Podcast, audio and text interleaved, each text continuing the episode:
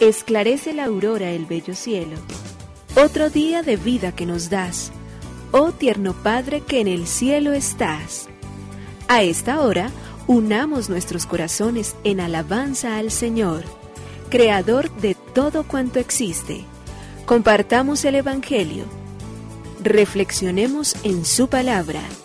Esto es, Esclarece la Aurora, con el Padre Antonio Ramírez. Bienvenidos.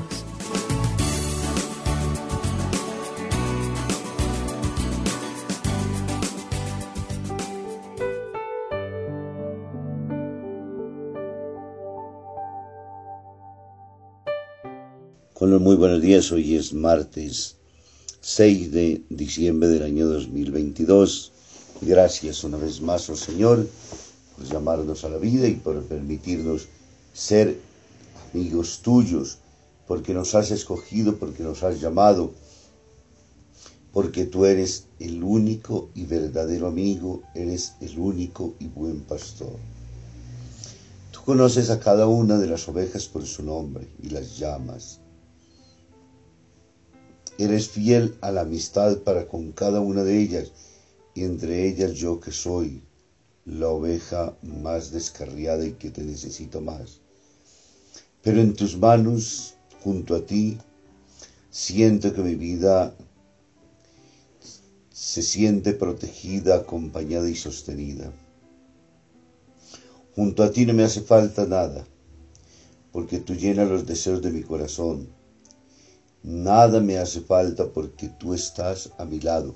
Caminas junto a mí, escribes la historia. Tomas de igual manera también las cruces y vas junto a mí. Aunque todo el mundo me abandone, tú estás siempre, como dice el salmista, aunque tu padre y tu madre te abandonen, yo jamás te abandonaré.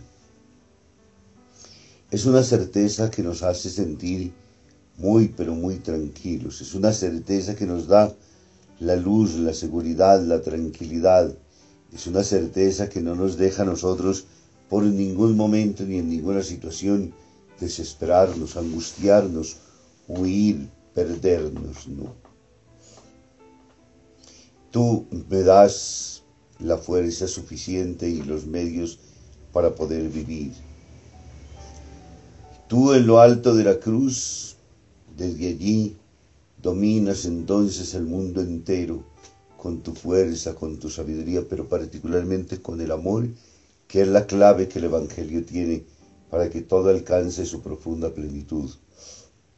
Nos amas en la gratuidad, ofreces absolutamente todo lo que tienes en bien y en virtud nuestro, no dejas a uno solo siquiera abandonado. Por ello, Señor, te pido hoy que veles por mi vida, por mi existencia, que me concedas el perdón, la gracia, la misericordia infinita tuya, que me permitas y me dejes entonces poder acercarme con confianza a ti, pastor único, bueno y eterno, pastor sabio, que sabe conducir, que sabe llevar, que sabe mantener, que sabe abrevar a sus ovejas, que sabe dar tranquilidad, sabiduría, certeza y tranquilidad. Por ello te decimos gracias, oh Señor Creador del universo. Nos unimos a la Iglesia Universal que ora. Esclarece la aurora el bello cielo, otro día de vida que nos das. Gracias a Dios, Creador del universo, oh tierno Padre que en el cielo estás Nuestras voces unimos al concierto que el universo eleva ya en tu honor. Desde la tierra al cielo más profundo, tierno Padre magnífico Hacedor, conserva nuestras almas sin pecado, a nuestro cuerpo da fuerza y salud, y nuestra mente ilumina piadoso con un rayo benéfico de luz. Por nuestra amada patria suplicamos, por la iglesia elevamos oración, por nuestros amados padres y familia siempre dichosos los hagas tú, Señor. En tu santo nombre, comenzamos este día de vida que nos das. Haz que lo acabemos santamente, oh Padre nuestro que en el cielo estás.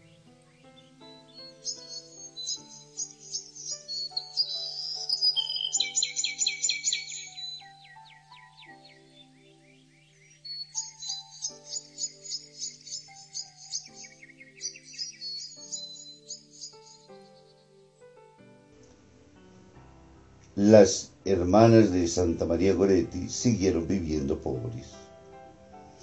Hay muchos que solo aman a Dios en cuanto creen que garantizan su felicidad personal y no, lo no aman a Dios porque merecen nuestra alabanza y adoración.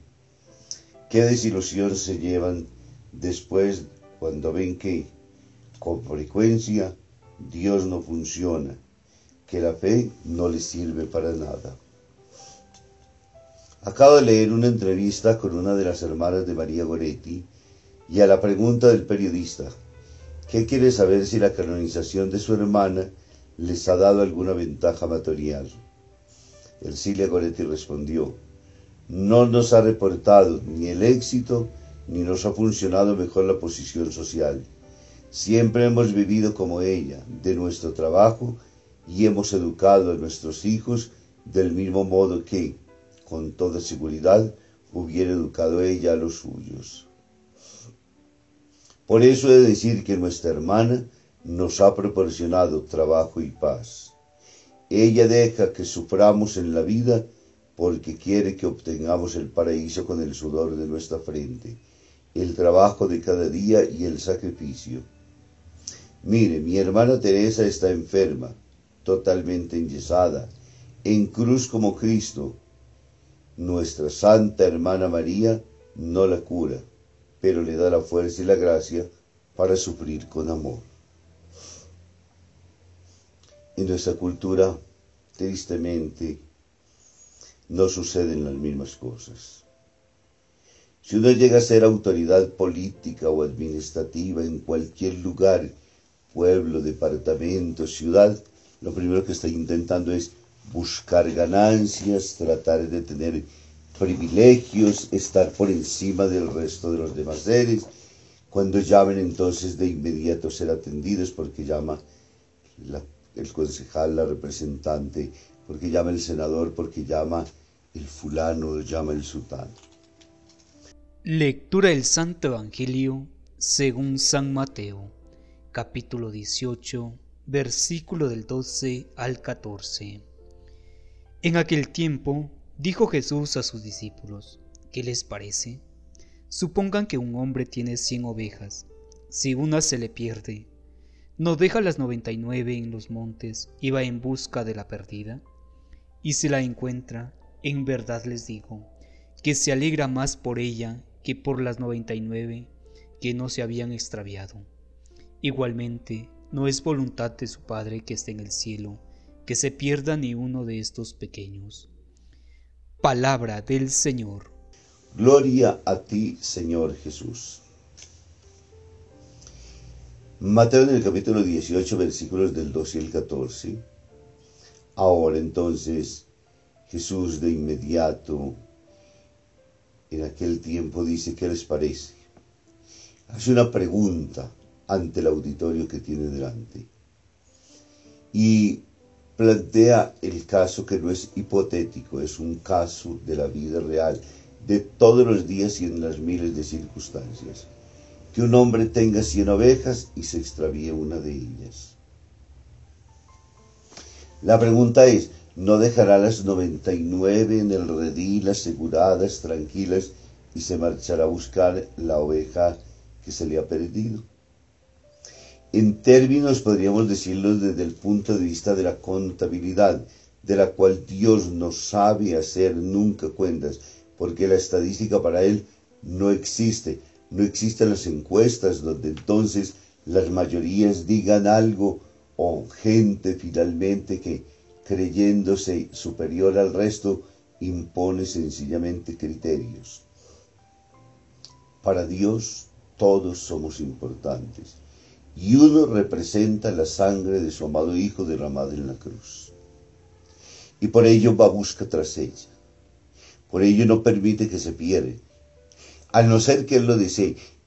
El caminar tras Él, o tras la oveja, tras el macho, es decir, donde quiera que nosotros nos vayamos, Dios no estará para obligarnos, está una vez más para seducirnos con las cuerdas del amor con las cuales nos habla el Antiguo Testamento.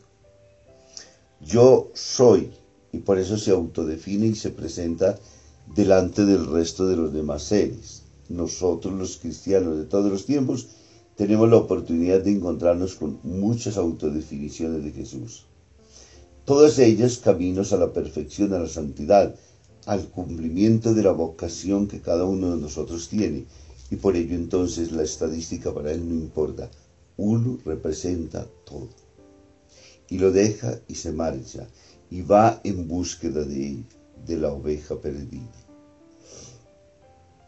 Y por eso entonces, de esa misma manera, lo primero que hace una vez que la regresa al redil es curarla, cambiarle el calzado, ponerle anillo en el dedo, hacer sentir de que es un ser profundamente valioso y que si el resto de los demás seres sobre la tierra no se dan cuenta del valor de lo que representa, él sí, porque es Dios, porque ama a sus hijos, porque conoce a cada uno por su nombre, porque cada oveja vale la sangre de Cristo derramada en la cruz. Considerarnos ovejas es tener entonces también toda la docilidad para escuchar su palabra. Mis ovejas escuchan mi voz. Por ello, ese ser ovejas es poder ser capaz de individuar su voz, tener la tranquilidad y la seguridad de que es el pastor que cuida de las suyas y que las ovejas no la rechazarán, ni se asustarán, ni saldrán corriendo, ni terminarán dispersas, no. Al contrario, reúne, convoca, amansa, acompaña, sostiene. Y cuando todo está en su propio punto, cuando todo ordenada y religiosamente está organizado, entonces precisamente en esos momentos y ocasiones es cuando Dios entra en nuestra propia vida. La santidad suya, la vida suya, la propuesta suya se hace para nosotros en medio de ese mundo de perdición, en ese mundo de distancia, en ese mundo de lejanías, en ese mundo en el cual muchas veces perdidos y embolatados Sabemos que solamente nos encuentra Dios, el resto parece que ha desaparecido. Dios no. Ovejas perdidas, queremos reconocernos para que hoy entremos en el rebaño del redil del único pastor.